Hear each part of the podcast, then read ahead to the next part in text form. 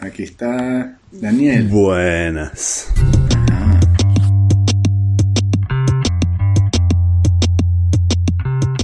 Hay una llamada que es una. que es unida. Ups. Eso. Tienes que ¿qué tal, añadirlo tú porque. Exacto, lo vuelvo a añadir aquí, ¿no? Y. A ver. Chamo Vince, te veo como si fueras una mancha en el sofá. Eres una mancha en tu sofá, weón. Bueno, lamento no tener una casa. Eres- Aquí está, aquí está, eh. mira, aquí está la oficina, la sala de juegos y en la cocina. Parece que fueses como una mancha de cachito, de empanada. Una Como si mancha. alguien de hubiese dejado una empanada en el sofá tuyo y se hubiese manchado de grasa.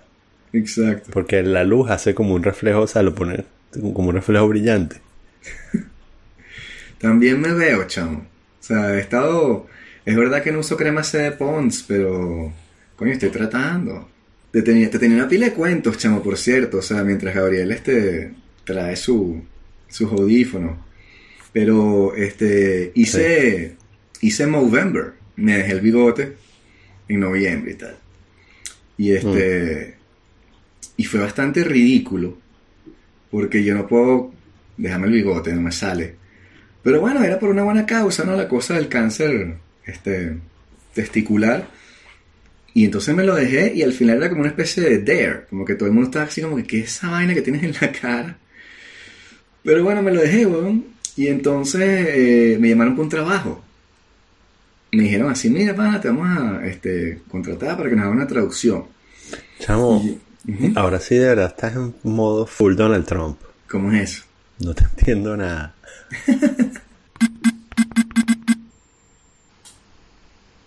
¿Me escuchas ahora, Daniel? Sí, ahora sí te escucho, Vince. Coño, finalmente. Se me cayó el internet y después volvió. Pero gracias a Macron. veo que no han avanzado nada. No, estamos aquí experimentando algunos este, Contratiempos. contratiempos técnicos, sí. Pero mira que te estaba diciendo que, que vi este Sorry to Bother You. Ah, yo pensaba que eso íbamos a hablar eh, en nuestro próximo episodio. Cuéntame de Sorry to sí. Es que es eso, tenía que hablar contigo muchas cosas. También estaba el cuento que te estaba empezando a echar de manera atropellada. Ajá. O sea, está bueno hablar de eso ahorita que tengo tiempo que la vi, pues. Porque Ok. como, ¿sabes? Te- como se te baja la, la tensión. Pero hay varias cosas, o sea, me gustó bastante. Me pareció interesante lo que el tipo estaba tratando de hacer y sobre todo la forma en la que planteaba la película, ¿no? La forma en la que echaba el Sí. cuento.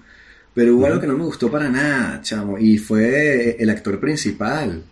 O sea, el, el ¿Ah, personaje sí? principal no me gustó nada, me pareció falso, o sea, hueco, como que Ah, nunca hizo nada para que la chama se, ¿sabes? Porque, porque la chama estaba con él de- dentro de todo, tú nunca... mm, Esa parte no la, no la entendí mucho y también como esa cosa muy, muy norteamericana que me dio más, más risa que, que otra cosa, de que el, el personaje este como asiático se supone que es como un rabble rouser, así que va como formando sindicatos y luchando con el pueblo y de pronto llega y tiene una 4x4 así que, ¿sabes? Para una camionetota así y, y entonces, ¿sabes?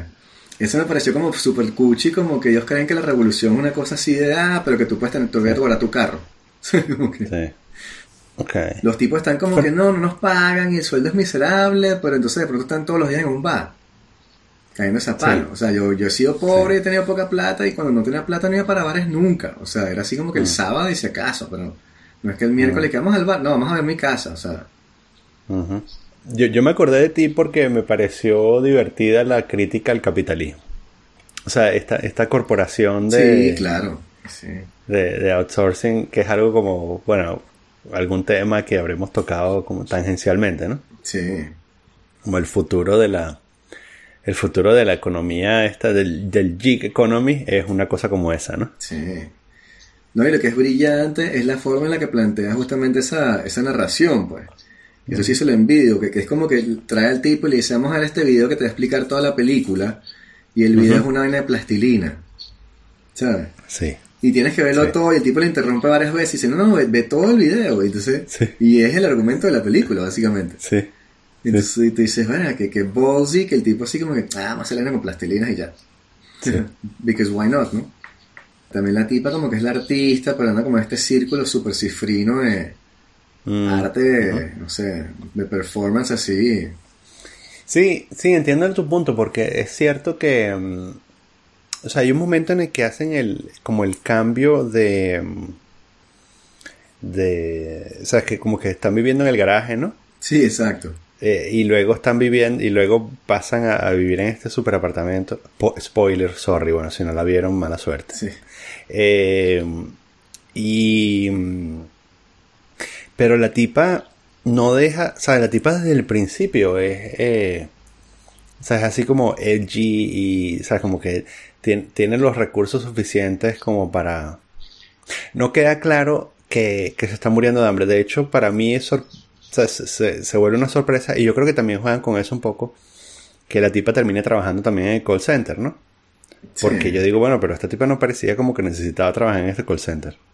Sí, no, eso. O sea, se la recomendó a una gente también. Me parece una, una película, sí. Que tiene su, su interés. Y tiene burda, o sea, me, me, me, me encantó la parte en la que el tipo se pone a rapear, ¿no? que le dice que no, este rapea, tío. No se las voy a contar porque Sí. esto es un, un gran spoiler, pero, Está muy bueno. pero esa Sí, parte me parece, esa parte me toda la película. la Sí, esa para mí fue Sí. toda la película que dije, bueno, ya, esto, esta escena vale la pena que haya visto todo lo demás. Me da burda de risa. Sí, Sí, claro. es que no lo, no lo vi venir ni por el coño, ¿sabes? O sea, sí, sí. mm, En esa misma tónica eh, vi, casi que el día antes de haber visto esta, vi Us, la de Peel. ajá, sí, no me gustó sí. tanto, sí. Ah, ¿la viste? ¿No te gustó Sí. tanto? Cuéntame, cuéntame. O sea, lo vi venir y, y, y me pareció, no sé, o sea, Ah, no- sí. Sí, Ah, no, para mí el, el, el, el cambio, el, ¿sabes? La- como el el, switch, sí. el, el switch eh, para mí fue bastante sorpresivo. sí. Este. Y. O sea, me comí como el. como me comí el cuento de. Como se lo cree el protagonista, ¿no? Sí, Eh, y no. Y. ¿Sabes? Y. mm, Y luego. Y me parece que esta tipa está muy bien. O sea, la actuación de esta tipa está súper bien. Sí, no la recuerdo tanto, pa- para serte sincero. Me, me acuerdo que la vi, que, que dije como que, ah, pero es que me gustó burda la, la primera, la de Get Out. O sea, Mm, Ah, bueno, fíjate, a mí me gustó esta más que Get Out. ah, sí, ah, qué cómico. Sí, sí, porque también, bueno, claro, en Get Out está la sorpresa, ¿no? El- el- también el Switch está, Sí. es impresionante, ¿no? Sí. Pero, pero esta me pareció... ¿Sabes qué? Me pareció, incluso, a pesar de que ambas son fantásticas, me pareció más real. Sí. Eh, me pareció también, o como un poco más auténtica. Y desde el punto de vista eh, estético, me pareció también más artística que Get Out. O sea, como Get Out es más bien como la historia, Sí, pero me parece que aquí este pana hace un- como algunas exploraciones estéticas que están súper bien. Sí, tiene más recursos también. Ah, no sé. Sí. Sí. Vi Midsommar este, hace un par de días. O terminé de ver Midsommar. Midsommar, ¿cuál es Midsommar? Midsommar es la de. Eh, tuviste. Ah, se me olvidó cómo se llama. El director es Ari Aster, chamo. eh, además, que la única forma de referenciar la película es haciéndote un spoiler. ya va. Espérate, vamos a googlear porque igual todo esto lo vamos a cortar. eh, eh, Midsommar. Chamo, y mañana tengo la fiesta de la empresa, bro. Uh, La fiesta de Navidad. Ajá. Ok. ¿Y a dónde van? Chamo, está la huelga. La huelga tiene Mm. paralizada toda la ciudad. Yo no fui a trabajar hoy. O sea, yo fui a trabajar eh, Wow. anteayer y me llevó hora y media a caminar. Esas cosas que suceden en la capital, vale. Yo, Sí. yo, ni, yo no estoy ni enterado. Chamo, entonces es un desastre. Hay mucha gente que dice que no va a ir a la fiesta. Mm. Y entonces vamos a tener que caminar desde, la- desde el, el sitio, o sea, desde la, la empresa hasta la fiesta. Es como una hora caminando. Qué Y llegamos a un hotel particular ahí que les conseguí, con un sótano, y tenemos un tipo que nos va a dar ostras y vino. va a estar- Ujú. La fiesta está fina. y hay un DJ y tal, y qué sé yo. Y entonces, pero nada, o sea, creo que la gente no va ahí, entonces bueno, más ostras para mí, fino. claro, porque ya están pagadas, alguien se las tiene que comer, ¿no? Y no se puede hacer nada. ¿Tú crees que vas a ser mejor o peor que la del año pasado? Bueno, no sé, porque sabes como son franceses, siempre van a estar diciendo como de coño la huelga y van a hablar de la huelga toda la noche, ¿sabes? Mm. Y no se van a relajar y no se van a poner a, a bailar. Ya. O sea, es una fiesta de empresa, weón. Entonces el carajo y que no, que entonces vamos a hacer que en la fiesta todo el mundo lleva un accesorio y el accesorio es una vaina de viaje porque vendemos viajes. Sí. Y entonces este, el, el jefe mío este y que, mira, ¿por qué no te llevas una maleta? Y yo que, fuck you, yo voy a llevar unos lentes oscuros. Mm. Entonces sí, la gente tiene que llevar un accesorio ahí, entonces todo el mundo va a llevar lentes porque nadie va a llevar un mapa, weón, o sea. Claro. no sé. Y entonces vamos a estar ahí los que los pocos que están, todo el mundo pensando como de coño, ¿cómo coño me voy a volver a mi casa? No sé. Mm. Entonces bueno, Sí. les van a pagar taxi a todos los que se quieren devolver en taxi. Pero este Bueno, pero por eso es que las empieza- empresas quiebran. Chama, pero es que no hay taxi. O sea, hay mucha gente que. Anteayer vino un bicho, llegó a Barcelona, el tipo llegó a las 9 de la, de la mañana a Orly y agarró el taxi a las 11. O sea, estuvo dos horas esperando taxi. Uber no había, ninguna Problemas de vez. primer mundo. Sí, chamo. Hereditary es la otra película de Ari Aster. Ajá, sí, sí, Hereditary es buenísimo. Tiene una película de este año que se llama Midsommar Ok. y está bastante bien. ¿Va también por ese lado? Eh, sí, no. O sea, es Este- terror y tal. Sí, exacto. Ok. No, la que empecé a ver, que tengo que, que la, la paré porque la quiero volver a empezar a ver con Andrea, fue la del irlandés. ¿Y, y, y tú crees que Andrea se cale ese ladrillo? Coño, quiero mostrárselo, me pareció rechísimo. O sea, y, y- Yo de lo más, yo de lo más emocionado le digo a mi papá, ¿viste el irlandés? Y mi papá la empecé a ver y me la DJ y la quité. en serio, qué bola. Y estaba así que, no puede ser, qué bola, o sea, no la viste completa, ¿no? No, no, no, y como por hora y media. Como te dije, yo la vi como en cuatro días, una cosa así. en, pedacitos de media hora. Como en seis días la vi. Este. Y. Y sí, claro, ahorita todo es muy reciente, ¿no? O sea que no, no. Ajá. Mira, conseguimos audífonos. A Best Buy. Sí, ya sé. Amazon lo trajo un dron. Ese Best Buy te queda cerca, pana.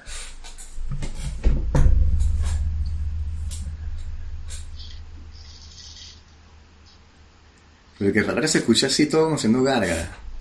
Sí.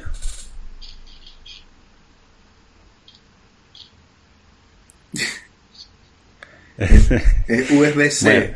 USB-C y USB-D. Sí, Sí, no sé sí, qué sí. vaina nueva. Te- que.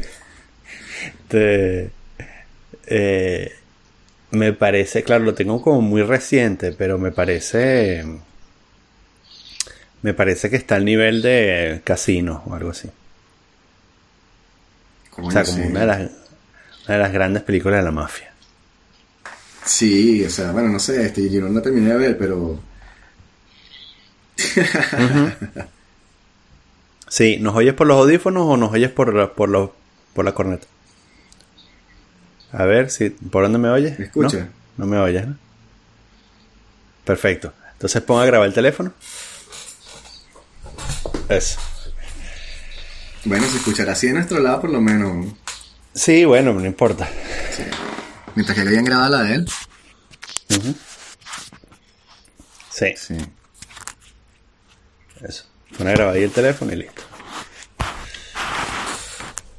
¿No vamos a aplaudir? Sí, yo creo Así no. es que empieza. Ya yo puse a grabar el teléfono. No, O sea, dale, le- ya, sí. Pongo un cronómetro cuenta regresiva. No, no. Esto 60 esto minutos. Mira, cuéntame, eh, ¿tú trabajas en un invernadero?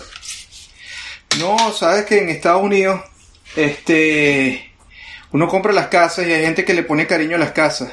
Y, Sí. y cuando compramos esta casa, realmente era un invernadero y le lo acomodamos, le pusimos pisos de mármol, le pusimos, le tiramos un cable CAT 4 y tenemos internet entonces como de 300 mbps o como se llame.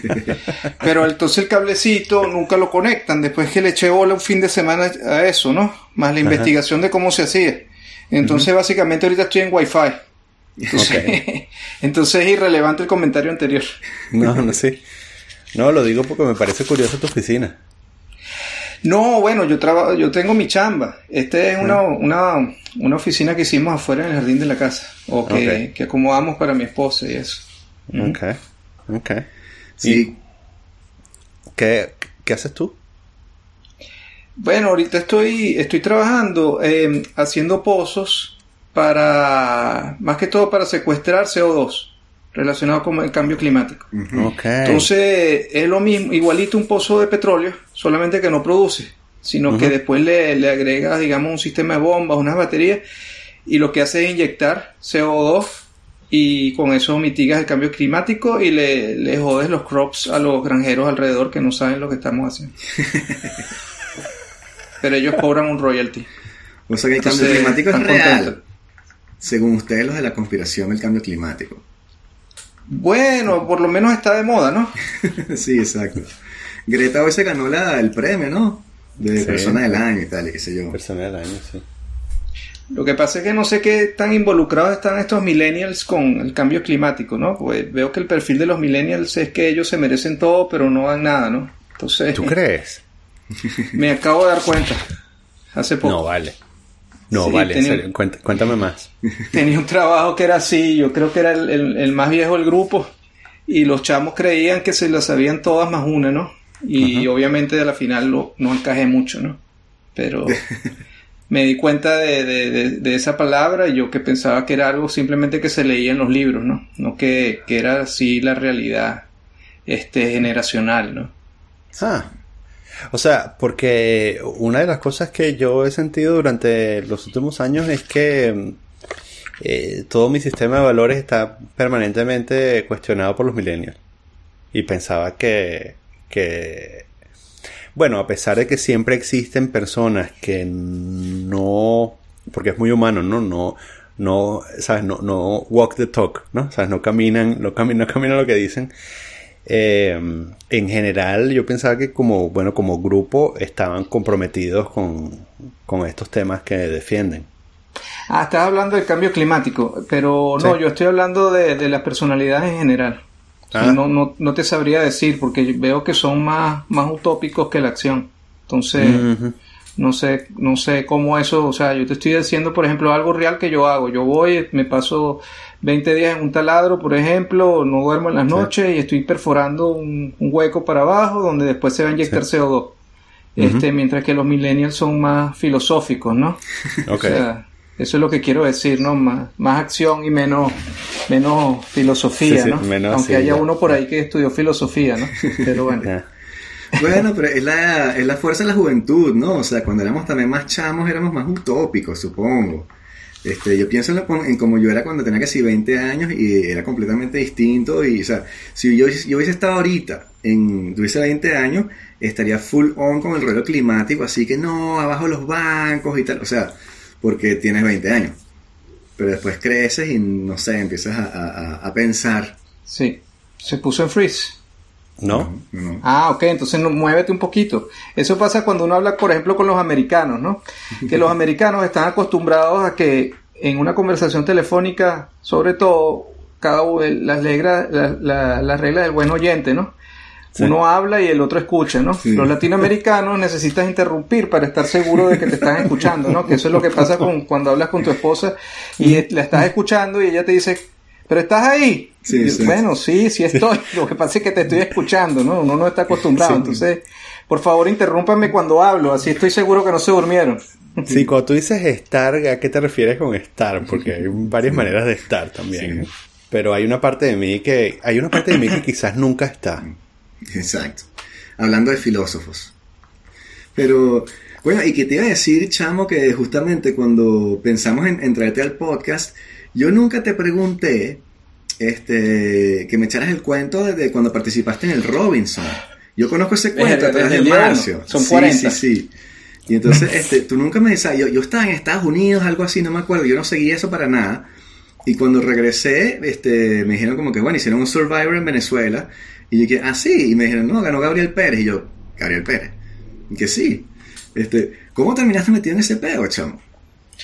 Bueno, tú sabes que yo creo que hay que salir de la casa para que las cosas pasen, ¿no? Yo acababa de regresar a Inglaterra hacer mi posgrado, pero antes de ir a la graduación me fui como dos meses para Tailandia, tenía el pelo más largo, me puse dreadlocks y tal, y de hecho la foto de grabación en, el castillo y todo eso sale con dreadlocks.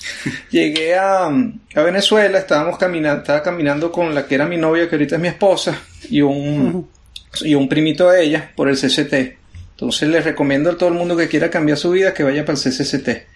Este, entonces había un stand de, reclutando gente en Venevisión para salir en televisión y tal, y me puse a ver la cosa ahí y les llamó la atención porque claro, estaba vestido diferente, estaba, tenía el pelo más largo, tenía dreadlocks y tal. Y entonces llena ahí la planilla y me empezaron a llamar y a llamar y fueron tal vez como un mes de, de pruebas y, ver cómo te veías en cámara y, te reirás, pero hasta pruebas de natación en, en, el IND, creo que en el paraíso, te reirás de que había gente que no sabía nadar, ¿no? Entonces, no era para ver qué tan rápido nadabas, sino para ver si por lo menos flotabas, ¿no?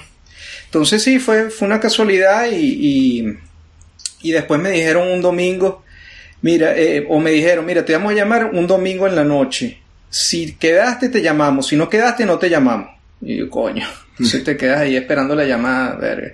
Tenía unos, unos chances de, de, trabajo, unos buenos trabajos, este, pues estaba buscando chamba y, y les decía en la entrevista, mira, hay un chance que me vaya para un programa de televisión, una isla desierta, y la gente me decía, a ver, ¿qué, le pasa a este tipo? Y de hecho me llamaron, no, que viene un tipo de Francia que te va a entrevistar la semana tal. Y yo, y, y, y, prácticamente te damos la chamba, que era un buen trabajo con total. Y yo, sí, pero es que a lo mejor si me escogen para un trabajo, programa de televisión, puede ser que me regrese en tres días o puede ser que me vaya, ¿cómo es eso? O sea, no me, la gente no entendía porque era el comienzo de los reality shows y de hecho, eh, de alguna manera éramos, hasta vírgenes en el proceso, pues no, yo no me sabía ni las reglas, ¿no? No me sabía mucho de qué trataba, solamente sabía que que básicamente ibas a tener que, aguantar el hambre y interactuar con gente, ¿no? Eras básicamente un, un hámster en una caja, ¿no? Si te quieren hacer llorar, te, te medio manipulan y te hacen llorar, etcétera, ¿no? Entonces, fue... Es algo yo creo que no se puede pagar por estar porque tienes que ser escogido. O sea, si eres multimillonario no, no significa que vas a estar en un programa como ese porque la esencia es lo que tal vez vale, ¿no? Y al mismo tiempo, 16 personas totalmente estudiadas, pienso psicológicamente para que interactúen, peleen, lo que sea y, y, bueno, y a la final tuve, tuve, a la final todos votaron por mí para que ganara, menos una persona y la única y, la única razón que tiene para no votar por mí para que no para que no ganara es porque no quería que la otra persona no tuviese ni un solo voto. Si no, hubiese tenido todos los votos. Este, pero fue porque pegué, ¿no? Fue por, por esencia, no fue por, si hubiese forzado las cosas o ahí veíamos que el, el, que quería ganar lo votábamos, el que quería tirársela un poco más de líder también salía, iba saliendo del programa. El que quería destacar demasiado también iba saliendo del programa. O sea, la esencia de, la, de las personas es lo que realmente prevalece, porque es que tú, si a ti te gusta madrugar, vas a madrugar, pero puedes disimular despertarte temprano cinco días seguidos, pero el séptimo día, sexto día, igualito te vas a quedar dormido, ¿no? Mm. Si, si, si, si eres un borrachín y, y te gusta salir para tus fiestas y tal, o sea, puedes ir para tres fiestas y no tomarte ni una birra ni un, ni un roncito, pero la cuarta, quinta fiesta dice, no, pásame la botella. O sea, lo que uno realmente es no lo puedes disimular. Y eso, en situaciones, digamos, de alguna manera psicológicamente extremas, este, yo creo que es lo que pasó, pues. Chamo, ¿y esta, esta labia se la metías tú después a la gente cuando estabas buscando trabajo? No, la labia ojalá lo hubiese practicado un poco más después, ¿no? Que hubiese leído un poco más de libros, pues no leo tanto como ustedes. De hecho, el último, el, el último libro que me, que me leí es la, la historia del, del Barrabal parisino, ¿no? este, que, me, que lo tenía que lo tenía siempre en el baño porque en esa época uno no tenía WhatsApp y eso y no tenía los celulares ni el internet que uno tiene hoy en día para distraerse y me ponía a leer el libro y me encantaba no este y también él leía cuentos cortos como eh, París huele a queso y eh, No, creo que había uno que era no, no hay rumba en Madrid que me perdone Mecano. Ese también era una de mis historias preferidas, ¿no? Sí. Pero sí, he debido haber leído un poco más y tal vez la labia hubiese sido mejor. La verdadera labia era que, y, y que es sincera, es que pienso que, en, que cuando uno está formando un grupo, las caras de las personas van cambiando con el tiempo. Es ah. decir, uno va viendo como cuando uno entra el primer día a un campamento o a un colegio, ¿no? Uno ve las caras y uno dice, coño, me gustaría que esta chama fuera amiga mía o que este chamo fuera amigo mío. Y después mm. uno los va conociendo y después se van creando vínculos diferentes al, a simplemente lo, lo visual, ¿no? Entonces, definitivamente las caras fueron cambiando con el tiempo. No solamente físicamente con barba y todo eso y estar más flaco, sino la manera como ves a las personas como realmente son, pues, si son buenos, si son malos, si son colaboradores o no, este, si están dispuestos a ayudar o no. Y tú tenías, este, había equipos filmando todo el tiempo. O sea, tú tenías, tú te, despertabas y un tipo ahí con una cámara. Sí, sí, sí, había, había dos, dos equipos de cámara en el campamento. Claro, tú estabas como en un, de alguna manera estabas en un círculo, estabas medio en, en, en un Truman Show, ¿no? Ellos sabían más o menos hasta dónde ibas a caminar. Entonces, tú ves cómo la gente va agotando las energías en vez de ahorrarlas un poco, ¿no? Si ya tú sabes que no vas a tener comida por varios días, este, deberías ahorrarlas un poco antes de tratar de destacar. Y, y sí, ellos sabían a qué hora nos despertábamos y a qué hora nos acostábamos, mientras que nosotros no teníamos reloj y no sabíamos. Entonces, es machine learning, pues. Este, vas creando, Ellos van creando el patrón, saben cómo te comportas, mientras que nosotros no sabemos que están haciendo una gráfica detrás de nosotros. Claro. Y después armaban como cizaña entre la gente también, o sea, y toda una operación ahí andando. Es que no es cizaña, es que esa es la naturaleza humana y, creo que tú lo debes saber más que yo, ¿no? Porque este, me acuerdo, por ejemplo, en mi equipo todo iba muy bien hasta que un chamo empezó a decir, ustedes saben que después eh, eh, todo esto lo van a editar y me van a poner a mí peleando contigo y, y esto y lo otro, porque éramos vírgenes, pues nadie sabía en qué consistía el juego y yo lo que quería era disfrutarlo y salir en televisión, pues, este, y ahí más bien, este, las expectativas o las falsas expectativas de las personas fueron las que fueron desarrollando el juego, porque tú te vas un fin de semana para Puerto La Cruz con cinco amigos y cuatro regresan peleados y todos tienen cerveza, parrilla, tienen carro, aire acondicionado, calefacción, todo, ¿no? Entonces, es, naturaleza humana, pues. O sea, la cizaña viene sola, el cambio físico viene solo y, no, uno solamente puede aparentar hasta un punto determinado. No puede mm. aparentar todo el día. Pero igual yo me imagino que esta, que, que has disfrutado o, has utilizado los frutos de esa experiencia para el resto de tu vida, ¿no? Realmente sí, te, te reirías, pero incluso aquí en Houston este, la otra vez estábamos en un restaurante colombiano y nos atendieron unos chamos venezolanos. Mira, tú eres el de Robinson, ¿no? No me sí, ¿cómo te acuerdas? ¿Qué, ¿Cuántos años tienes tú? Pero solamente para nuestra generación, pues. ya los que son más chamos, ya esos no se acuerdan de eso. Lo, ven como cuando tú estás en Netflix y ves una película del 2001 que no hay ni iPhone ni, ni, laptop así muy rápido, ni internet realmente, y, lo ves como viejo, ¿no? Entonces, lo que era innovador en ese momento, hoy en día se ve un poquitín obsoleto, aunque la imagen era de buena calidad, la producción era Mark Burnett igualito, el mismo de Survivor de Estados Unidos, y Survivor creo que sigue. Yo no lo veo porque no me gusta, pero, o sea, no me gusta trasladarme en el tiempo para las sensaciones que sentía en esos momentos. Pues eso es, es, algo que, que, más o menos he borrado en mi mente, pues, que ocasionalmente lo converso. Pero circunstancialmente en cada trabajo que he tenido, incluso en Estados Unidos, se enteran que, que, que gané Survivor, aunque yo no lo diga de alguna manera, y después la gente me trata con más sonrisa o de otra manera, ¿no? Hace poco estaba en México, donde hice buenos amigos en un taladro, y, y, por algún comentario dije, no, tú sabes este programa, mira, ven para enseñarte, tal vez a la una de la mañana, esperando una operación, ¿no? Haciendo conversación. Sí. Y, y, siempre que se lo dices a una persona, después se enteran todos los demás y, y, la gente te ve como un celebrity de alguna manera, ¿no? Entonces, este... Lo decía en el sentido de, no en el sentido de ese, de, de ser reconocido, sino de eh, el aprendizaje. Lo mismo que dijiste de, de, de, o sea, aprender a reconocer un grupo y tal, ¿no? Pues, sí, bueno, realmente, este, creo que, creo que, déjame, déjame explicarte lo sencillo. Creo que el, el aprendizaje en respecto a las relaciones humanas es la misma esencia que uno tiene, ¿no? Mm. Solamente que tuve la mm. suerte de pegar en el grupo. Si hubiese estado en un grupo donde yo no hubiese pegado, no hubiese habido aprendizaje porque no hubiese cambiado. Entonces, lo que hay que tener cuidado es este, ver si tu esencia pega en el lugar donde estás. Ese creo que es el secreto del éxito. Tuve la suerte que mi esencia pegaba en ese sitio, donde tener paciencia, donde tener calma, donde ser constante en lo que piensas y donde no, no ser agresivo, por lo menos ser, ser más o menos sincero eh, daba algo de valor, pues. O sea, y en las relaciones humanas, ya luego profesionalmente es lo mismo, ¿no? Si pegas en un sitio, pegas, y si no pegas, no pegas, ¿no? y, y, de aprendizaje, bueno, claro que hay aprendizaje, pues, porque uno o, adelanta o retrocede, retrocede. Ahí hubo personas que retrocedieron y luego se volvieron a nivelar a, donde estaban mentalmente antes del programa, porque ah. la gente se crea falsas expectativas, porque hay tres programas, ¿no? El pre-show, digamos, lo que tú te esperas y las ilusiones que te hace y las, expectativas que te hace, el verdadero show que es realmente vivirlo, ¿no?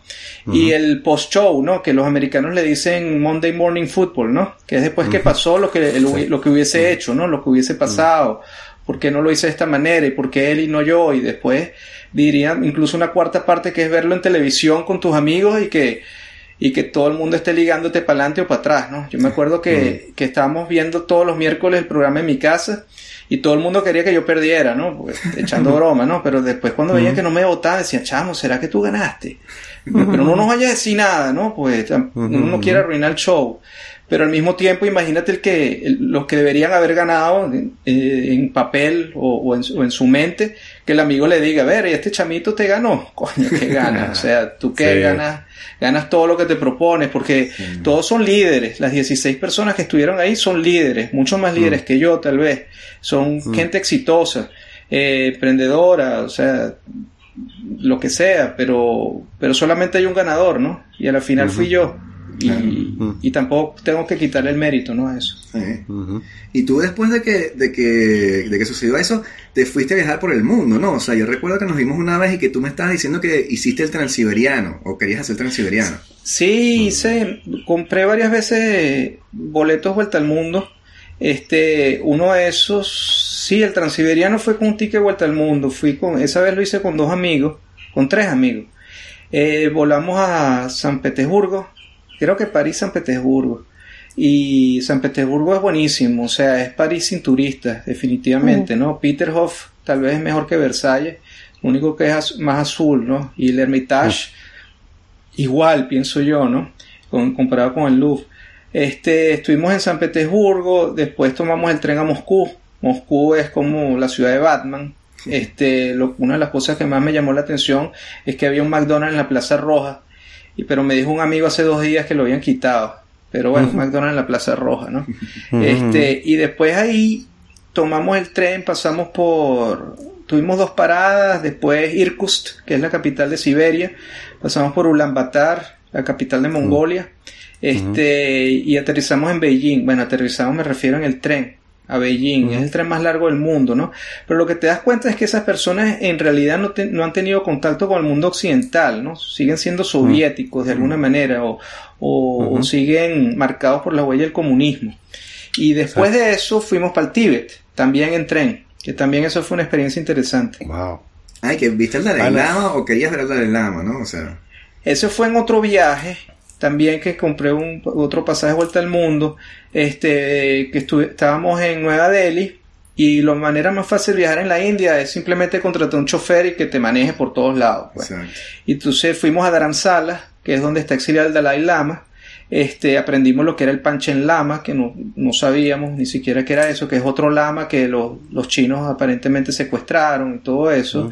Este, pero el Dalai no estaba, yo, yo creo que estaba en California, no sé, en Los Ángeles, no sé, estaba, estaba, con las Kardashian, no sé, ¿sabes? Eso se vuelve medio celebrity. Pero estuvimos ahí, pues, en, en Dharamsala, y, y te das cuenta de, de lugares como, por ejemplo, Lhasa, donde ellos no les interesa tener turistas, ellos lo que quieren es estar aislados. Y la manera que pienso el gobierno comunista ha hecho de, o está haciendo para causarles daño es más bien desarrollarlo, ¿no? Pero ellos no quieren que los desarrollen. Por ejemplo, la estación de tren llegando a Lhasa es una mega estación o sea, de punta en blanco, como si llegaras a un Hyatt. Y ya tú estabas viendo que poco a poco este, le estaban llegando lo, estaban llegando el mundo occidental, pues. O sea, Claro. ¿Y, ¿Y por qué decías ahorita que, que había países en los que tuvías los vestigios del comunismo o la impronta del comunismo que aún quedaba? Bueno, lo ves en Irkutsk, ves que esa gente realmente no ha tenido mucho contacto con, con el mundo exterior. Este, Irkutsk de hecho estaba, estaba aislado, estaba prohibido que, que, que fueran turistas, ¿no? Este, Ekaterimburg también fuimos, que es donde, donde, se, donde fusilaron a, lo, a los zares. Este, y bueno, te das cuenta que realmente, mientras que San Petersburgo las personas se mueren por ser occidentales y europeas, en el medio de Siberia o en el medio de, de la Unión Soviética no, no les interesa, pues ellos viven su día, su día a día, este, bastante gris y, y el día siguiente se vuelven a despertar, pues. ¿Cómo empezaste a viajar así? Eh, oye, primero curiosidad natural, ¿no? Este, eh, después, este, tratando de, de, aprender cosas que no fueran en los libros, ¿no? Como si fuera un, un homeschooling. Pero uh -huh. ya hoy en día ya todo el mundo ha ido, ¿no? Ya no es muy original ni para Tailandia, ni para Indonesia, ni para la uh -huh. India. Ya, ya, ya yo creo que hoy en día uh -huh. sabroso es irse por un crucero, descansar y te echas dos roncitos y te acuestas a dormir. Ya lo original que había antes, ya todo está mucho más accesible. Este, en esa época no había mucho internet tampoco. Entonces era más aventura, más Lonely Planet, más libros, más, más investigación. Hoy en día ya con un celular, ya, ya aunque uh -huh. tengas una mochila, estás, estás más seguro, ¿no?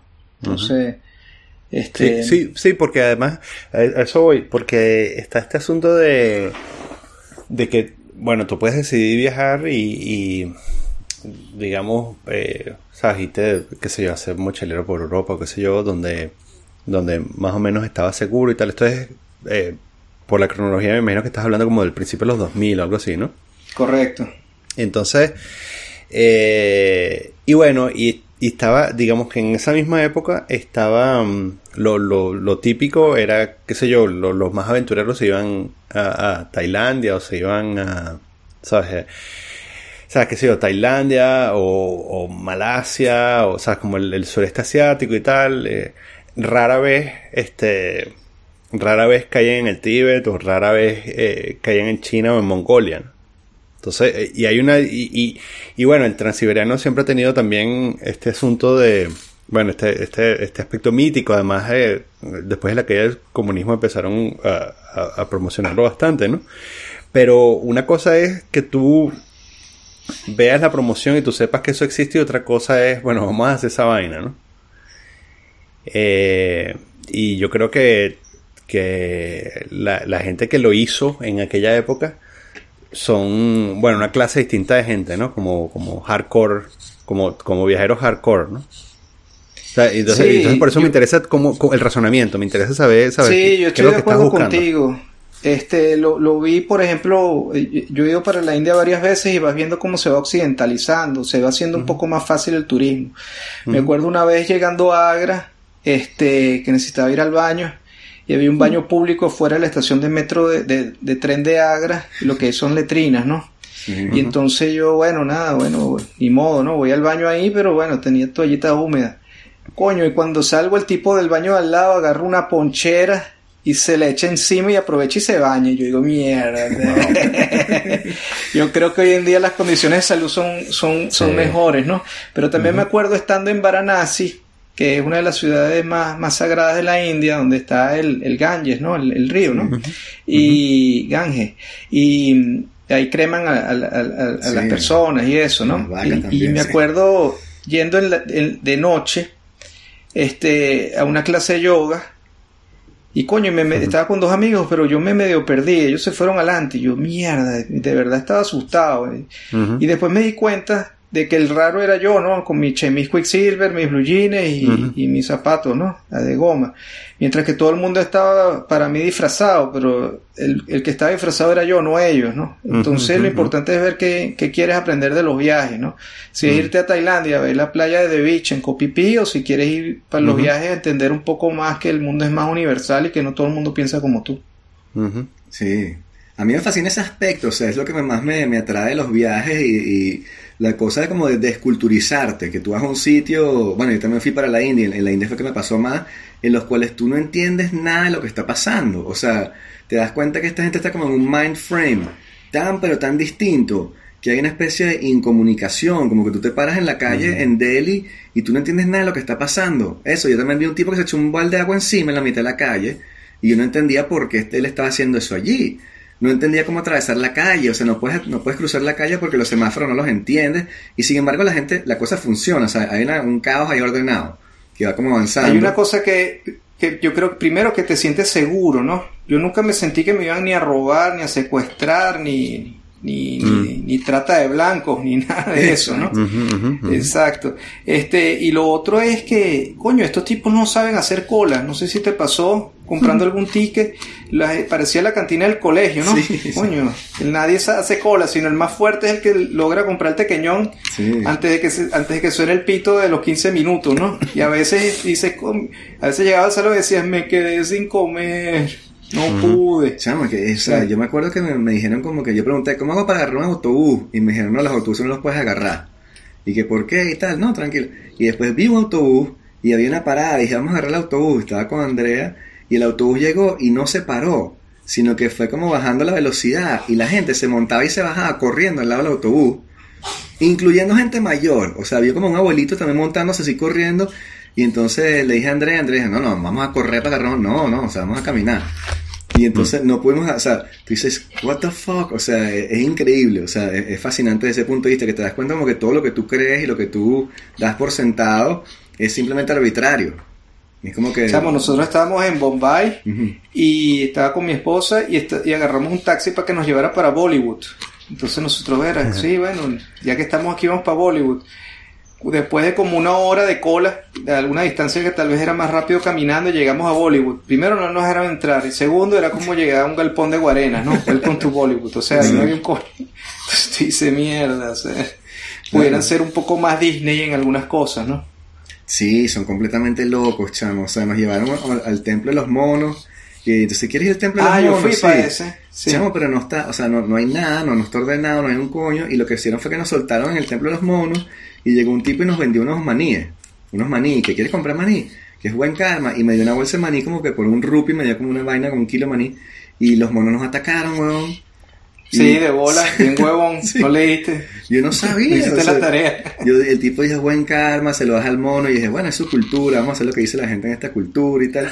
Y terminamos corriendo, perseguidos por una jauría de monos, este, con los dientes y todo. Y cuando salimos así, yo le dije al tipo como que, coño, no puedes traer gente aquí así, o sea, nosotros nos fue bien, pero una gente mayor, qué sé yo, o sea, los monos esos te, te desguazan. Pero sí, o sea, es completamente roots, o sea, es como que esto es así, este, figure it out, este, es fascinante.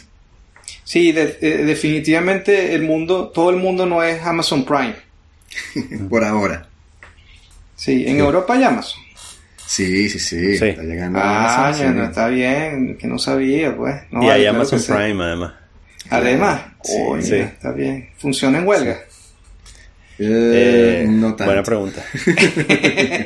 no, yo no he comprado nada en estos últimos días. No, o sea, porque es que el delivery es francés. Amazon está, pero te lo manda como que con, el, correo postal francés. Hay que poner disclaimer El correo postal francés hace lo que da la gana. este es mi, el segmento en el que, que cobro por, por hacer propaganda a 10 pesos. Hay cosas que, que solo se consiguen por Amazon, donde nosotros vivimos. Bueno, yo creo que le, también Amazon le da el chance a, incluso a autores, ¿no? Yo he comprado libros por Amazon que creo que, que imprimen al momento, ¿no? Compré uno, por ejemplo, yo maté a Simón Bolívar, este, que, que también lo imprimían al momento, si no me equivoco, ¿no? Y ayudaste a un pobre autor desahuciado. Bueno, coño, eran como 300 páginas. Yo no me leí eso completo y además muy complicado de leer, ¿no? Los ¿no? Este, Mira, no, solamente leí la parte del yin, el yang era muy largo. Vicente está tan jodido que además se le, se le cayó el internet. Mucho París, mucha vaina, pero este, chamo, ¿qué edad tenías tú la primera vez que hiciste un viaje de aventuras? No, como más de 20. Sí, después de la universidad seguro. O sea, creo ah, que realmente era... Eh, yo estaba estudiando en Inglaterra y, creo que era más, más que todo la, disponibilidad que uno tenía de, de, no estar en Venezuela. ¿Tú crees que eso, eso te, como que te abrió?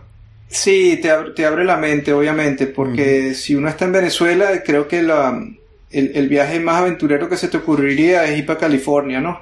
Sí. Este, y tratar de vivir la fantasía de, de, vivir en un programa de televisión o parecido, ¿no? Este, Pero sí, definitivamente estar en Europa y ver que, que los pasajes son accesibles, ¿no? Claro. Y, mucha gente lo hacía también, ¿no? O sea, como que estaba toda esta broma. Eh, yo no sé cómo lo veías tú, pero. Pero para mí era una, una cosa que, que estaba clara que luego de la en los años siguientes a, a la caída del muro, como que todo el mundo se abrió, ¿no?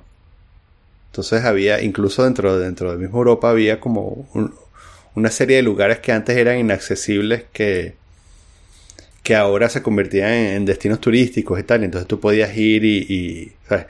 Eh, más o menos con relativamente poca plata y, poder pasar un, rato distinto, ¿no? No digamos ir a la India o no digamos ir a, o sea, no ser transiberiano, sino incluso, ¿sabes? Ir para Praga, ¿sabes? Una cosa así como... Correcto. Este... Sí, Albania o todos los países esos arriba de Grecia, ¿no? Que de repente uno puede alquilar un carro y manejar alrededor, ¿no? Sí. son países igualitos que, que algunos tienen hasta dictadores y y quieren entrar a la Unión Europea siendo dictadores y, teniendo inflación y no queriendo no queriendo trabajar, ¿no? sí. Sí, este, y entonces eh, yo creo que, eh, y es una cosa que no sé si todavía sigue siendo así, eh, pero yo tengo la sensación de que uno de los aspectos que, que definieron que definieron esa época, por no decir, o sea, no me atrevo a decir definieron nuestra generación, sino más bien como que definieron esa época, finales de los 90, principios de los 2000, fue este asunto de, de bueno, del, del eh, el viaje de mochilero como, como rito de paso para la adultez y tal. Que yo no sé si sigue pasando. Cosa que vi eh, es quedarte en un hostal, ¿no? Uno como venezolano, uno no, no, está acostumbrado a, a, compartir una habitación con alguien que no conoce, ¿no? Y después te das cuenta en Europa o en estos países que, que es la manera más rápida de ser amigo. Y, y esa persona que está ahí en el hostal, o sea, más bien debería estar, tenerte miedo a ti, no, no uno a ellos, ¿no? Están más educados y tienen más, más, más valores a veces que, que lo que uno como venezolano les está entregando, ¿no? Entonces, más bien es un, es un campamento, ¿no? Aquí un hostal. Pero, pero los hostales tienen sus historias en sí mismos, chamo. O sea, yo me acuerdo, yo estaba en un hostal en Florencia y este, bueno, y primero que los hostales son muy extraños porque como hay gente que se para como a las 5 de la mañana, y vaina. Tipo los asiáticos, no sé por qué, a las 6 de la mañana se están bañando en un hostal y tal, y que todo el mundo tiene como 20 años. Pero nada, este, me levanté así, no sé por qué, abrí los ojos, eran como a las 7 de la mañana y hay un carajo, o sea, otro carajo que está en la habitación, éramos cuatro, y hay un carajo parado encima mío así viéndome, o sea, uno de los carajos, y yo le digo, ¿qué pasó? Y el carajo me dice, me voy. Y se da la vuelta, agarra la maleta y se va, weón. Y yo, mierda, porque el carajo me estaba viendo así durmiendo, o sea, muy extraño. Ay, papá. Sí, sí. Te salvaste. Y estuvimos en un hostal en, en Bélgica que era como, o sea, era como literas y eran puras parejas y tal. Y este, y nada, bueno, en la noche eran como 12 literas. En la noche hubo una pareja que, bueno, que se puso a resolver su cosa ahí, bueno. Sí, sí. Y este, que te, te iba a preguntar también, eh, ¿cuál es la playa más arrecha en la cual tú has surfeado? Perro, yo fui, fui a Rocabruja, en Costa Rica, pero no había olas ese día. Fui para Pagones y no había olas.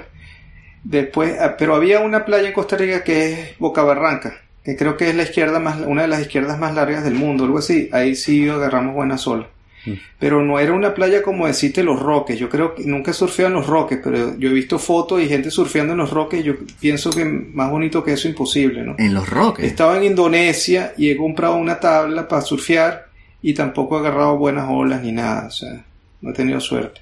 Y estuve en Tahití volé a Papití y después agarré el ferry a Morea y pensaba que iba a poder surfear y realmente no, porque es que todo, como que los resorts están toda la costa, entonces casi que no te dejan tocar el agua. Mm. Y los bongalú que uno consigue tipo hostales también están lejos de las playas que se surfea y, Y incluso una vez fui para Hawái y fui para Pipeline y no había olas. No es que iba a surfear en Pipeline, pero coño, algo que quisiera hacer es ir a ver un máster en Pipeline o algo así. Sería cool, que además ahorita en diciembre, es como el 17 de diciembre o algo así. Más que ahorita creo que ya Kelly Later creo que ya este año se va o ya por lo menos no... Todos los años se va. O sea... Pues en HBO estaban pasando un documental y todo de Kelly Slater, sí. Pero igual es un duro, ¿no? Ahorita hay unos brasileros ahí, Gabriel Medina y otros ahí que los bichos están, están durísimos.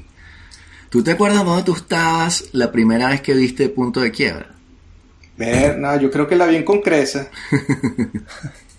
y que la, la mejor escena el bicho tirándose el tubo ahí. Claro. Agachadito. Sí, sí. sí. a mí me encantaba era la, la, la derecha que agarraba Patrick Swayze cuando le dicen que ese es Body y el bicho está agarrando una derecha, pero él surfea a la zurda, entonces está al revés y está entubado así, pero con el pelo para atrás pasando por la. Y así que mm. eso es una de las vainas más cool que he visto en mi vida. No era Patrick Swayze, pero me gusta creer que sí. Sí, que yo no me acuerdo quién era el, doble. Era, un, era uno del tour. Después, después, sacaron el artículo en Surfer Magazine, pero mm. no me acuerdo quién era. Pero después salió la otra punta de quiebra que está este chamo venezolano, ¿no? Malísima, malísima, un bodrio. No es tan mala, por lo menos lo, puedes ver y, coño, el chamo hizo su papel. Claro, es un papel más fuerte en el chacal, me imagino, ¿no? bueno, ustedes saben más de cine. O sea, él trató y tal, no es su culpa, pero es que la película es malísima. O sea, tú dices como que, ¿por qué hiciste? O sea, ¿qué es eso? No, Bueno, no iba a decir que no, ¿no? Es una de esas películas intocables porque además, este, bueno, a mi juicio intocable. Porque además, yo creo que ¿Sabes? El cine tiene un antes y un después de la secuencia esa en la que se tiran sin paracaídas de la avioneta. O sea, me acuerdo incluso del momento, no solo me acuerdo de dónde la vi, sino que me acuerdo del momento en el que eso pasa en la película. Exacto. Porque claro, o sea, eres un chamo y, y, todavía estás en esa edad en la que te preguntas si eso lo están haciendo de verdad o no, ¿no? O sea, si ahí y hay uno que se lanza o sea, no, no, no, no, si las películas son de verdad, sino que, sino que, ¿sabes? ¿Cómo, cómo están haciendo, técnicamente, cómo están haciendo eso? Este, eh, o sea, si el doble se está tirando, se está tirando sin paracaídas y después lo van a agarrar, o cómo, ¿sabes? ¿Cómo funciona, no? ¿Cómo montan, cómo montan eso, no? Este, y es una de esas cosas, además, que tengo muchísimo miedo de volver a ver porque no, no quiero cagarme el, no quiero cagarme la infancia, no quiero cagarme la, la o la adolescencia, este, volviendo a ver eso y estoy casi seguro de que sigue siendo tan buena como, como la primera que la vi. Porque además la volví a ver a los 25 años y me pareció decente. Este, pero ese momento en el que los carajos se tiran de la avioneta, eh, eh, ¿qué puedes hacer? O sea, tú haces un remake de punto de quiebra, ¿qué vas a hacer? Se tiran de la estación espacial. Y después, ¿sabes? El carajo, el carajo se suicida tirándose de la, de la ola más grande del mundo. ¿Sabes qué, qué más vas a hacer? Sí, sí. No puedes hacer más nada desde el punto de vista de stunt o desde el punto de vista de, ¿sabes? De, de, de, stunt bolsi, ¿no? Así como, este, voy a hacer la vaina más arrecha que hay. Hablando entonces de cine, ¿por qué la gente llora este en la, en la última película esta de los Avengers? Este, cuando se muere Thanos y todo esto, antes de yo verla, la gente me dice, es que yo lloré y le hablé con un pan el otro día y me dice, sí, sí, se me aguaron los ojos. ¿Cuál es la parte que llora? Pues yo traté de ver si lloraba y no, que por Thanos, porque a mí me parece que Thanos es bueno, aparte de todo, o sea, Thanos tiene su punto, ¿no? Sí, es lo que yo le decía a Daniel en este podcast, sí, estoy totalmente, totalmente de acuerdo contigo, por lo menos tiene un plan, ¿no? Tiene sentido. Tiene un plan y un, y un, plan lógico, ¿no? y, está salvando la mitad de la gente, ¿no? Este, y está siendo constante en lo que, en lo que cree, ¿no? Y este, mientras que los otros, los otros que no tienen un plan a futuro, simplemente están tratando de sobrevivir el día a día porque ellos son Avengers y son de la parte de los buenos, ¿no? Yo en realidad le iba a Thanos, ¿no? Yo quería que Thanos ganara. Sí, sí, sí, yo también. Tampoco entiendo por qué, por qué a Tony Stark le afectaba tanto que se, que se muriera el hombre araña. o sea, yo supongo que... Sí, yo tampoco entendí eso. la película tan mal. Sí, tampoco entendí eso como que sí, como que... The Kid, The Kid, y tú, pero, o sea, hay como 40.000 personas aquí y tú estás como que... No. Sí, si la película tuviese media hora más, supongo que el papá y no lo sabemos todavía. Exacto. Sí. No, yo no sé. Yo, además, este, yo vi esa película y adelanté algunas partes porque me, me fastidié. Chamo, yo la vi dos veces porque la primera vez que la vi dije, verga, qué basura. Y después vi como que los comentarios y la gente llorando y dije, verga, no, entendí. Déjame volverla a ver. Y la volví a ver. Perdí tiempo. Y dije como que, ah, ok. sí. sí. y además que la, la, explicación de cómo, cómo rescatan, digamos, la civilización es, coño, vamos a viajar en el tiempo. En, y, y además vamos a hacer un universo paralelo, etcétera, etcétera. O sea, coño, qué solución. Sí. Tú sabes, y además que eh, yo, yo pienso que eh, eh, tengo que hacer esta salvedad, que mm, a mí me gustaban las películas de superhéroes en general. ¿Sabes? Creciendo, quiero decir, ¿no? O sea, creo que la última que me gustó burda fue, fue X-Men, entonces no sé si, si es una cosa de, de que me volví viejo y que chimbo, porque lo que, o sea, no quiero lo que no quiero decir es, eh, esto, o sea, esto es una película, esto es una película lowbrow y no me debería interesar. No, genuinamente quería que me interesara y además estaba interesado en ver, bueno, o sea, si la gente llora debe tener algo bueno, ¿no? Este... ¿Y a ustedes les gustan las películas de superhéroes? Bueno, Superman porque volaba, ¿no? Ah, ok. Pero ya ahorita que los superhéroes usan iPhone y, de hecho hay, una escena ahí en, esta de los Avengers que cuando hablan de viajar en el tiempo eh, hacen citas de volver al futuro y hacen citas de, como cuatro películas de viajar en el tiempo hasta la del eh, la del hot hot top yo no sé qué cosa se acuerdan la que es un, spa un un jacuzzi los tipos viajan en el tiempo y tal una película bien gringa es medio ah. cómica bueno, hacen referencia hasta para esa película, que es una película cómica de, Hot Top Time Machine o algo así se llama. Y ah. además tiene dos versiones. O sea, este, ah. muy, demasiada cultura pop. Se ve que los, escritores son, son de, de 10 años para acá, pues, digo yo. Sí, son películas hechas también con, con, estudios de campo, ¿no? Y con, con, ¿sabes? Círculos cerrados en los cuales encierran a la gente, y le dicen, ¿qué te parece si matamos a Tony Stark? No, Ah, bueno, ok. 85% de la población cree que... Y así vas montando el, guion, ¿no? O sea, no hay nada original mm. ahí. Que es lo que decía Scorsese cuando criticó la película que le cayeron encima, así como que tú no entiendes lo que es la cultura popular. Y, pero el tipo tenía un punto, como que no es lo mismo yo solo, Scorsese, haciendo mi película, como que esto es así y tienes que... Ah, 40 tipos con un departamento de marketing atrás y un tipo haciendo como que muñequitos que va a vender, tratando de ver cómo hace que Jar Jar Binks aparezca 5 segundos más en la, en la película, ¿sabes? De hecho, yo soy, yo también pienso que no solamente que, que Thanos es bueno, sino que Ben es bueno en las guerras de las galaxias. Pienso que él es una víctima de Luke, que Luke lo quería matar primero y él lo que hizo fue defenderse. ¿En serio? Yo sí. Tú no, es obvio. Vuélvela a ver. Coño, Luke lo iba a ir a matar. Tú eres pro Luke. Entonces, eh, Luquista. Eh, luquista. Yo soy, Yo soy luquista. Sí, sí, sí, yo, sí. Sí. Coño, pero si Luke era tu, era tu sensei, pues, tú eras el padawan de Luke, y tu sensei te va a ir a matar, coño, tú lo que hiciste fue defenderte. O sea, el chamo lo que eh, tenía era, estaba en, era un teenager en su momento pero yo, no, pero el, asunto es que yo soy luquista porque me identifico con su crisis de mediana edad. Y entonces, eh, o sea, yo estaba viendo la vaina y decía, bueno, de bola, sí. O sea, em, e, este, este, es como mi guía moral. O sea, eh, yo habría fallado de la misma manera, o incluso peor. Eh, y me parece que tendría una crisis similar o peor si no me hubiese suicidado. Eh, y entonces, en ese sentido, me pareció que. O sea, yo, de hecho me tripié eh, eh, lo que muchos odiaron de esa película porque pensé, pensé que. que o sea, como te dije, me identifiqué. Dije, bueno, sí, ok, esta, esta, esta, esta crisis me la creo. Mm. Porque Ben a mí no me parece que tiene, o sea, según la actuación, obviamente, ¿no? Porque no es un personaje de la vida real, para los que estén escuchando, ¿no? Es, un actor. No este, Lo pone como inseguro, como, yendo su paso, pero los únicos que le ofrecen realmente la mano es el lado oscuro. El único que le ofrece protección es el lado oscuro. El único que le ofrece una amistad sincera es el lado oscuro. Mientras que lo otro, desde que eres chiquito, te está cuestionando, casi diciéndote que no deberías haber nacido, ¿no? Porque no está permitido que Jedi tengan hijos y menos la princesa Leia o yo qué sé, ¿no? Entonces, desde chiquito te dicen que no debías haber nacido y, y, siempre te están vigilando. Siempre desde el principio yo está viendo cuándo se va a voltear, pues. No, Dice, coño, en cualquier momento se voltea. Eso es como cuando tienes un amigo tomando en tu casa y dice, en cualquier momento se emborracha y hace papelón. Ya tú vas a ver. Siempre lo hace, aunque el bicho llegue emperchado. O sea, no, y, claro, y además tiene, como las cartas están contra él, ¿no? Porque tiene, tiene un par de figuras paternas un poco controversiales, ¿no? O sea, por un lado tiene a Darth Vader y por otro lado...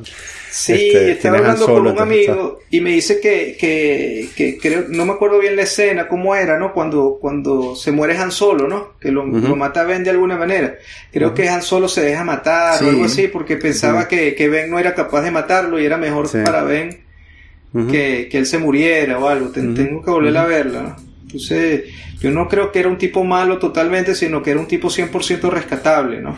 Yo creo que Yoda le mete una buena labia y lo, lo jala, pues. O es que Yoda no tiene labia. Bueno, le falta labia, eso sí. Sí, le falta, un poquito. Él tiene poca labia. habla, habla, un poco enrevesado. Sí, sí, habla un poquito Berlín. Enrevesado habla él. Cuando eras veinteañero y tenías esa mente impresionable y estás viajando por el mundo, ¿cuál era tu película de referencia? Coño, a mí me encantaba Casablanca y después fui a Casablanca, hay un Rix Café, de hecho fui con mi esposa y la pasamos re bien, alquilamos un carro, fuimos, eh, viajamos por ahí, Marrakech y todo eso, pero obviamente, bueno, la, Guerra de las Galaxias siempre, siempre era una referencia, de hecho tenía mi colección que ni tocaba, para que no se me dañara y siempre decía, bueno, para que mis hijos jueguen con eso y tal. Y de hecho mi mamá vino hace poco para acá, para Houston, y le dije, coño, tráeme la TAT. Entonces, ¿cuál es el ATAT? Sí, sí, el perro ese, el perro ese que me regalaste una vez. Mm, Entonces me trajo el ATAT y creo que duró como 15 minutos. Hasta que Sebastián, mi, mi, hijo mayor que tiene cuatro, ya le rompió la, la, vaina de arriba, la de abajo. Yo, como todo lo que yo nunca hice, pues. Entonces, sí. creo que eso, pues. Y obviamente todo el mundo ha sido influenciado por el Galáctico. Y mm. que de hecho yo nunca he podido conseguir el último capítulo del Galáctico, ¿vale? Y lo he buscado por Amazon, YouTube, cuando llegan al gran planeta, ¿no? Este, no, no, no, lo he conseguido. De hecho estuve en Japón y uno ve un montón de tienditas de esos de, anime y tal. Y, y ¿Cómo se llama el galáctico en inglés o en Heisinger o alguna verga así? El galáctico ah. no se llama segurito. Y, y no lo conseguía. O sea, no me importaba ni siquiera verlo en japonés. Gracias, gracias por esto porque además lo, había olvidado por completo. Eh, super pegado. Princesa Aurora. Que le pasa la Princesa Aurora, claro, y era en el canal 8, ¿te acuerdas? Sí, en el canal 8, cuando el canal 8 servía. Wow que el Galáctico se tiró una pea, creo, porque además hay cosas que uno no se da cuenta y el bicho cantaba, viva la princesa Aurora, reina de mi corazón. Ese capítulo no lo vieron. Chamo, los, es que los animes te enseñaban todo lo que tenías que saber.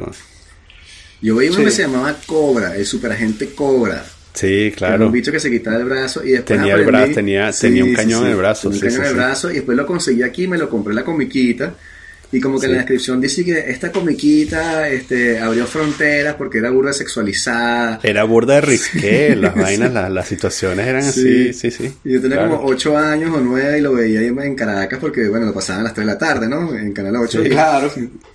claro. es que de hecho uno ve a las chamas japonesas que iban para su colegio con la faldita. Sí, o sea, chiquitica, pelo liso, largo, así, chamo, pero tú vas para Japón y, es así tal cual. O sea, así, ese es el uniforme, pues, así es, pues y son respetuosos. No sé si ustedes vieron la película El Club de los Suicidas, japonesa. Hmm, no. Anótala ahí para que la veas en la noche y no puedas dormir. Okay. Era justamente que, lo que estaba de moda era suicidarse, pues eso es lo que estaba ahí. Entonces la gente se tiraba una rumba, entonces el que era cool era el que se suicidaba y tal. Entonces la, la, película empieza como con 20 chamas japonesas, como de quinto año, cantando así todo inocente en japonés y tal, pues la película obviamente está todo en japonés, no traducida. Llegan a la estación de tren y entonces están cantando y balanceando las manos y cantando y balanceando las manos, cantando, y viene el tren, está llegando el tren, está llegando el tren, está llegando el tren y se lanzan todos menos una. Nice. Y sabes cómo son esas películas japonesas que entonces ves medio brazo en la cámara, un chorro de sangre en el conductor y tal. Y bueno, después no, se no les voy a contar el final para, no, para que la puedan ver con calma y la, y la disfruten en familia. Club de los Suicide Club. Ok. Sí. Es, también conocido en Japón como el Círculo de los Suicidas. Ah, ¿la, está, la googleaste ya? Sí. Ah, coño. Producción. Aquí está fact check, fact check, tipo Trump. No, uno no puede meter cuento aquí, no, no, puede meter mucha labia, ¿no? Y coño, ¿y cómo te da justamente con lo de Trump, chamo? Este, ¿cómo, ¿cómo ves la chamo, cosa por es que este es un país Nadie, nadie le para a Trump ni, ni, a la política en este país, chamo. Solamente lo, la gente de otro país es la que está pendiente de eso. Te doy dos ejemplos. Primero, este, nuestro plan migratorio fue con ajuste cubano, porque la familia de mi esposa salieron de Cuba y, y entonces por ser hijo de cubanos, ella directamente es cubana y, y así fue como conseguimos la residencia y ya somos ciudadanos. Pero una semana antes de que Obama se fuera, no solamente puso la embajada estadounidense en Cuba, sino que quitó parte de, lo, de las interpretaciones del ajuste cubano. Porque antes tú podías llegar legal a, un aeropuerto y decir yo soy cubano, inmediatamente te empezaban a procesar los papeles y al mes tenías tu permiso de trabajo y luego esperabas tu green card y tal. Eso lo quitó Obama.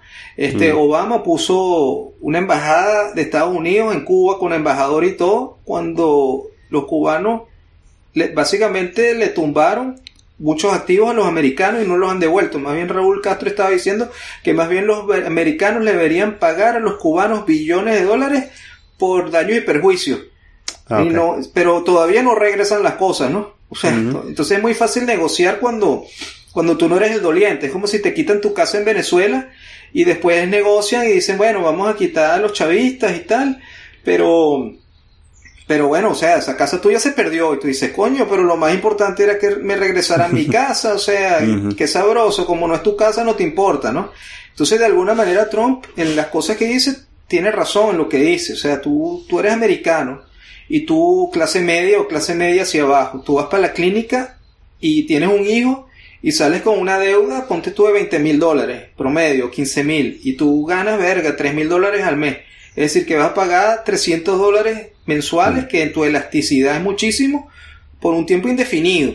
Pero tú eres turista o eres ilegal, vas para la misma clínica, no pagas ni medio y además tu hijo sale asegurado y además te dan beneficios y te dan food stamps y te dan leche y te dan un montón de cosas. Entonces dicho dice, coño, bueno, o sea, ya va, hacia dónde se está yendo la gente. Entonces no es que haya un turismo en este ejemplo de, de, tener hijos en Estados Unidos de los latinoamericanos. Es que hay un turismo de los chinos y de los rusos, que llegan, tienen sus hijos aquí gratis y se regresan para China y su hijo es gringo. Entonces ya es una vaina de que, coño, ese chamo después llega dentro de 20 años y es gringo igual que los demás, que no habla inglés, ¿no? Entonces, en algunas cosas tiene razón. Lo otro es que Estados Unidos no es Miami ni Nueva York ni lo que sea en las películas. Estados Unidos realmente es bien rural. O sea, hay granjas, la gente tiene mentalidad rural, la, la, comunidad se centra en la iglesia. Este, no es así como uno cree que la gente todos se, se drogan y tal. No, la gente, en algún, me imagino que en Miami, Nueva York, las ciudades grandes, pero en general la gente es rural, pues, o sea, trabaja en una fábrica, si cierra esa fábrica, todo el pueblo pierde su trabajo, su chamba, más, más las cosas relacionadas, ¿no? De, comida y, y, y servicios periféricos, ¿no? Entonces, claro, cuando Trump habla, le dice lo que la gente está sintiendo, pero no, no, lo puede expresar. Y tú ves después el discurso demócrata, no solamente es irreal, sino que es pobre. Este, y hablan de trillones, por ejemplo, para el cambio climático, y dice, ¿de dónde va a sacar trillones, huevón? O sea, mm. no es de billones, es trillones de trillones. Entonces, el que más ponga trillones piensa que va a ganar. Creo que Sanders mm. dijo que le iba a invertir 10 trillones. Coño, tu madre, ¿dónde sacas eso? ¿Vas a aprender la maquinita o qué? O sea, necesitas generar riqueza, o sea, para, poder generar empleo, para preocuparte por cosas del mundo desarrollado, ¿no? Entonces, Estados Unidos tampoco no es que no cree en el cambio climático, o sea, el, el, el, proyecto que yo estoy ahorita es justamente financiado por el Departamento de Estado, de, de Energía, perdón, y la Universidad de Illinois. Y es justamente para definir el yacimiento donde se va a inyectar CO2. O sea, lo que pasa mm. es que el bicho dice, ver, si el que pone las lucas para todas estas iniciativas de Estados Unidos y el más perjudicado a ser yo, mejor me salgo y hago mi, mi mercado voluntario, pues, o hago otra cosa y, simplemente digo, por lo menos en discurso que eso no existe, aunque, aunque haya todavía un montón de incentivos para cosas solares, carros eléctricos y, y en mi opinión Estados Unidos sigue siendo la cuna de la innovación, pero no es el gringo el que está innovando, es el hindú, es el chino, es incluso el mm. latinoamericano, ¿no? Porque el gringo no estudia mucho, porque es muy caro para ellos estudiar. Nosotros en la Venezuela que vivíamos, si tú querías estudiar y más o menos era fajado, era, era relativamente accesible conseguir fundayacucho. Y, y, y, lo hacías y, llegabas a tu país, que era la única obligación, y no salías con una deuda. Estos gringos se endeudan y verga, salen con una deuda de 200 mil dólares o más. Que verga, tienes que pagar al 8% de interés, estás pagando más que una casa. Entonces, ese es otro punto político, ¿no? Este, entonces, ¿cómo estamos con Trump? Bueno, coño, obviamente es arrogante, todo lo que quieras, no, no ha hecho nada realmente con Venezuela, pero es que yo no sé cómo, cómo la política puede ser tan pobre, ¿no? O sea, cómo no puede haber un, contendor intelectualmente preparado, con sensibilidad humana y que diga no solamente lo que la gente quiere escribir, eh, eh, escuchar, sino que, que sea sincero en el discurso, porque una cosa es decir algo y otra cosa es ser sincero en lo que piensa, ¿no? Hmm. Tú dices un contendor en, los dos espectros, me imagino, ¿no? Pero es que los demócratas, coño, no puede ser que en cuatro, es como los venezolanos, es que, es que, es que no estamos preparados, nos agarró de sorpresa, coño, tu madre, tenemos 20 años en esto, ¿cómo te va a agarrar de sorpresa? Y tú estás todo el día supuestamente trabajando en esto, no puede ser lo, lo, lo que pasó el otro día, agarran eh, eh, y, y parte del discurso de la oposición es, por ejemplo, este, los pobres venezolanos migrando, coño, sin, sin plata en el bolsillo, ¿no? Y niños y tal. Dan ayuda humanitaria y piden la ayuda humanitaria, coño de tu madre, se la tumban. El coño es su madre. Entonces, ¿por quién vas a votar, weón? Entonces, más o menos el mismo ejemplo. Tú dices, el coño es su madre. O sea, se puede decir grosería, ¿no? Es para nivelar un poco la intelectualidad, ¿no? Yo he escuchado los podcasts, me acuerdo el del origen de la guitarra eléctrica, dijeron varias groserías. Y también el del chamo amigo de, de, Vicente de la NASA, también dijeron groserías. aquí, aquí se dice Como no había dicho ninguna, aproveché, ¿no? Decir una grosería sincera. Exacto. No, es interesante, no lo había visto así justamente, que, que sí, tienes razón, como que hay una falta de, en el discurso, hay una parte ahí que no se está dando, pues, porque los demócratas de verdad son muy elitistas, chamo, o sea, bueno, yo lo veo muy desde afuera, yo no tengo contacto con nada americano, pero el, discurso de verdad de, la entre comillas izquierda americana progresista y tal es, es, extraño, es muy, muy, no sé, a veces te preguntas qué están haciendo. Es muy sabroso no hablar de los temas que importan cuando tienes comida, ¿no? En la, en la, en la, mesa. O sea, mm. todos nosotros nos ha pasado que estamos en la cantina del colegio y nos metemos la mano en el bolsillo y no tenemos, no tenemos plata para comprar ni un tequeñón. O tienes que escoger entre comete, comprarte un juguito de naranja o comerte un tequeñón.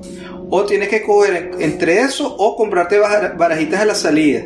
O sea, todo nos ha pasado. Esos tipos no, esos tipos, no, dame, dame tres tequeñones, dos juguitos de naranja y pásame 10 paquetes de barajitas, a ver si todavía las tengo repetidas. Pues me faltan dos para llenar el álbum.